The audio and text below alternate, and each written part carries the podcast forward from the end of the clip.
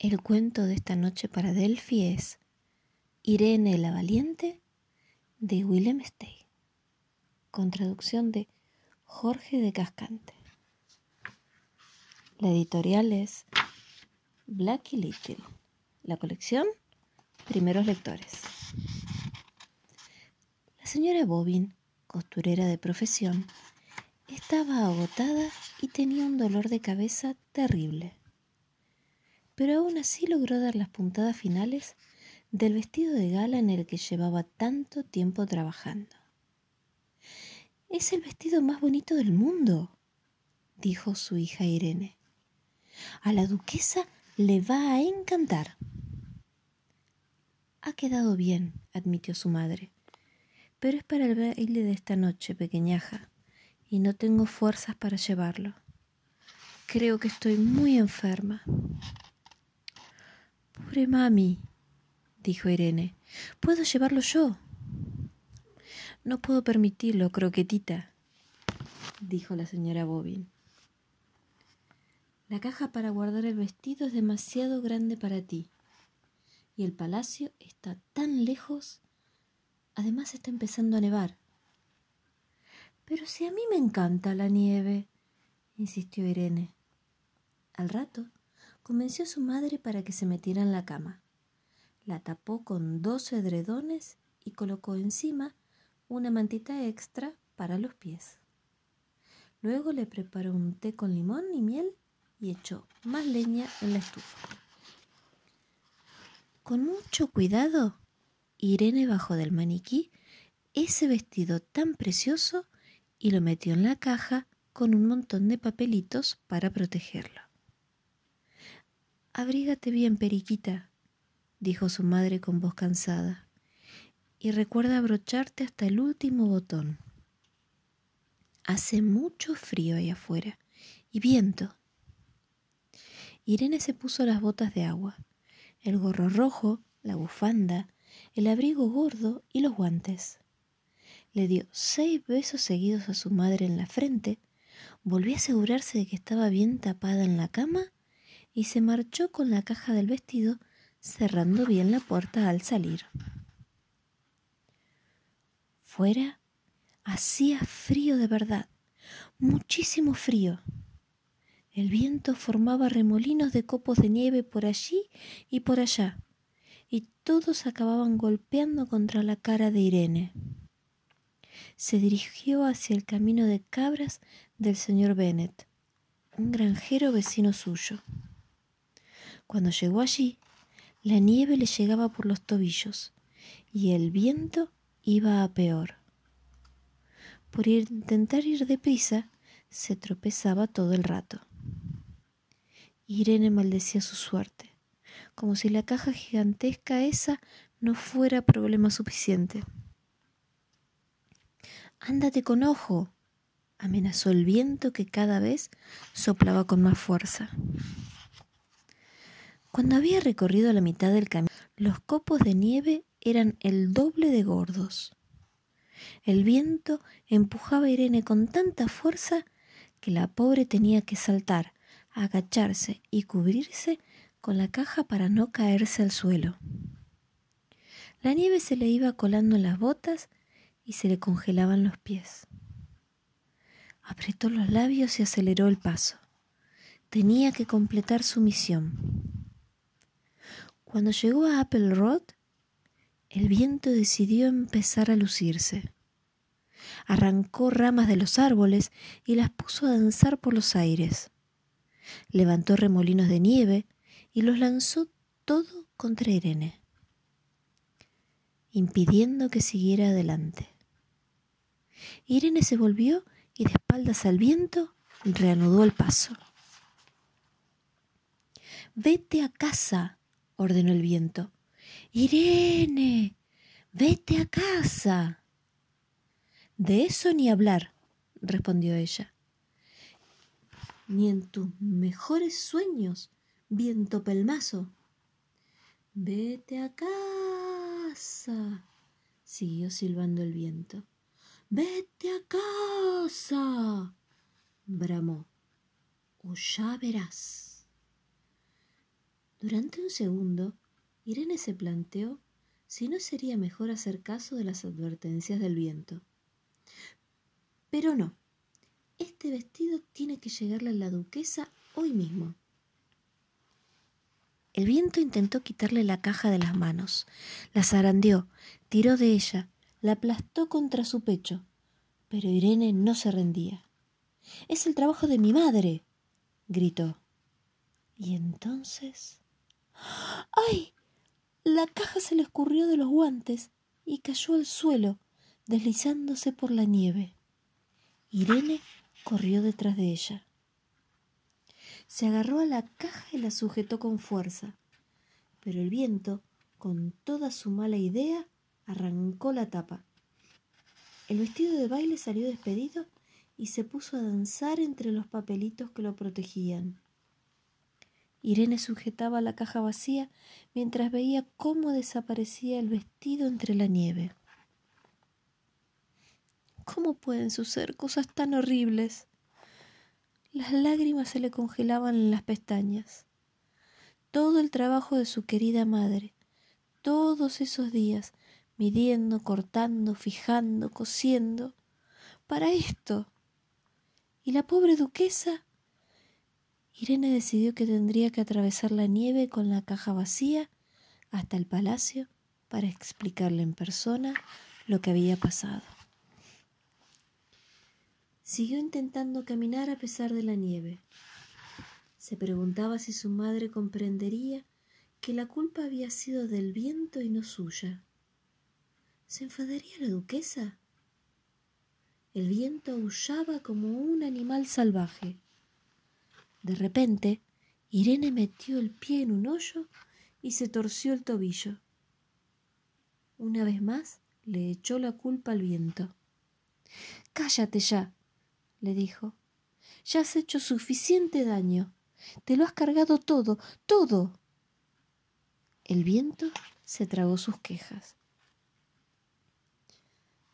Se sentó en la nieve con mucho dolor, muerta de miedo porque no sabía si podría continuar. Pero consiguió levantarse y reanudar la marcha. Le dolía. Su casa, el lugar donde podría estar calentita con su madre, el lugar donde quería estar en esos momentos, estaba ya muy lejos. Tengo que estar ya más cerca del palacio que de casa, pensó. Pero con tanta nieve alrededor, tampoco tenía claro dónde estaba cada sitio. Se movió como pudo entre la nieve haciendo surcos con su pie maltrecho. Era uno de esos días cortos de invierno. Iba a anochecer en cualquier momento. ¿Voy bien si sigo por aquí? se preguntó. No había nadie que pudiera aconsejarla. Cualquier otro ser humano que habitara en aquel mundo nevado estaría en esos momentos lejos, muy lejos de allí, a salvo en su casa hasta los animales estarían metidos en sus madrigueras. Caminaba con gran esfuerzo. Se hizo de noche.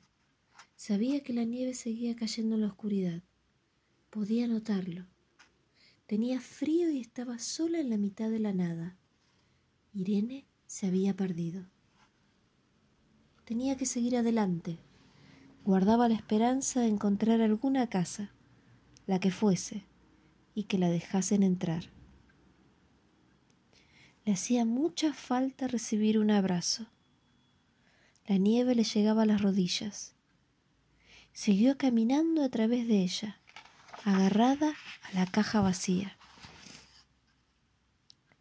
Justo cuando se planteaba si podría aguantar así mucho más tiempo, empezó a notar que se veía con más claridad. Colina abajo había una luz. Miró hacia la luz y poco a poco se fue dando cuenta de que provenía de una especie de mansión muy bien iluminada. Tenía que ser el palacio. Irene echó a andar con la poca fuerza que le quedaba y ¡flush! Se hundió en la nieve y quedó sepultada. No había suelo debajo.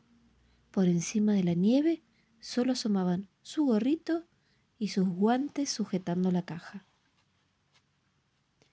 Aunque hubiera intentado pedir auxilio, nadie habría oído su voz. Trató de sacudir el cuerpo. Los dientes le rechinaban. Lo mismo es mejor que me muera de frío, pensó. Así al menos se acabarían mis problemas. ¿Qué más daría? Al menos ya estaba enterrada.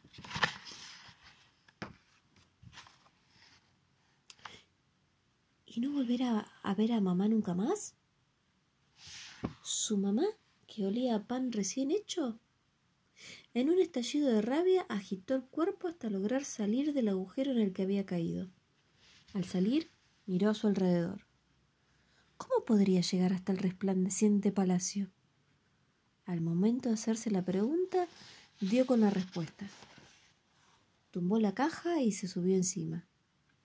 Pero se hundió en la nieve y se quedó clavada. Lo intentó de nuevo, pero en vez de subirse, saltó sobre ella. La caja salió disparada como si fuera un trineo. El viento intentó perseguir a Irene, pero no pudo seguir con su ritmo. En unos segundos volvería a estar con gente dentro de una casa sin pelarse de frío. El trineo fue aminorando la velocidad hasta que paró en seco junto a un camino de piedra.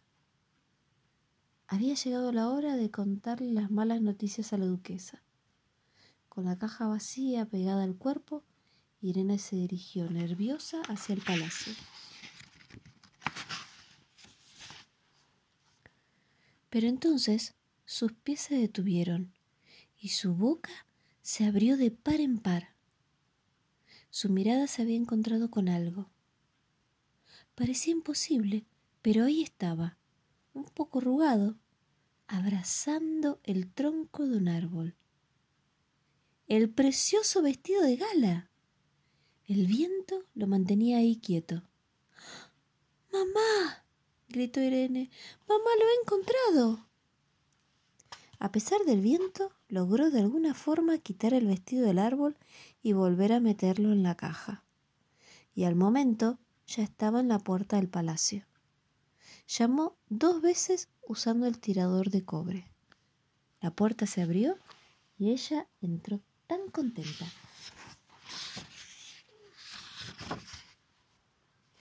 Fue recibida entre felicitaciones por varios sirvientes y por la duquesa, que estaba exultante de felicidad. No podían creerse que hubiera atravesado la montaña en medio de aquella tormenta de nieve. Y encima, yendo sola. Tenía que contarles la historia entera, con todo lujo de detalles, y así lo hizo. Luego pidió que la llevasen de vuelta con su madre enferma. Pero no había forma, le dijeron. Las carreteras que rodeaban la montaña no serían seguras hasta que amaneciese. No te preocupes, niña, dijo. Seguro que tu madre está durmiendo ahora mismo. Te llevaremos allí a primera hora de la mañana. Irene cenó a lo grande, sentada junto a la chimenea, mientras su ropa se iba secando. La duquesa, mientras tanto, se puso su nuevo vestido de gala antes de que empezaran a llegar los invitados en sus carruajes. Fue un baile tan maravilloso. La duquesa con su nuevo vestido era como una estrella brillando en el cielo. Irene también estaba radiante con su ropa de siempre. La sacaron a bailar varios aristócratas muy apuestos que la llevaban en volandas para que su tobillo torcido no tocara el suelo. Ella no paraba de pensar en lo mucho que disfrutaría su madre al saber de su aventura.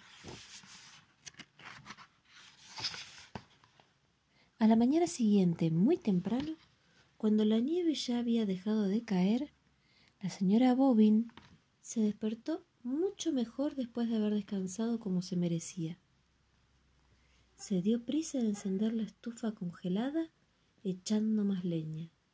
Acto seguido fue a ver cómo estaba Irene. Pero la cama de Irene estaba vacía. Corrió hacia la ventana y contempló el paisaje nevado. No había nadie ahí afuera. Un montón de nieve cayó de golpe de las ramas de un árbol. ¿Dónde está mi hija? dijo llorando la señora Bobin.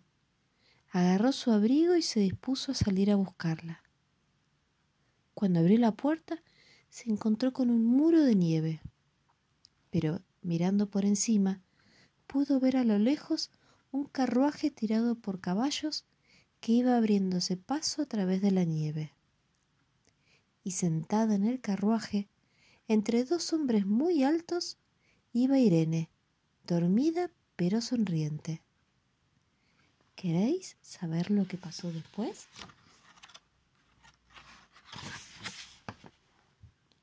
En el carruaje también iba un médico que tenía una barba muy larga y la duquesa había enviado a la madre de Irene un pastel de jengibre con azúcar blanco por encima, unas naranjas y una piña y caramelitos de muchos sabores.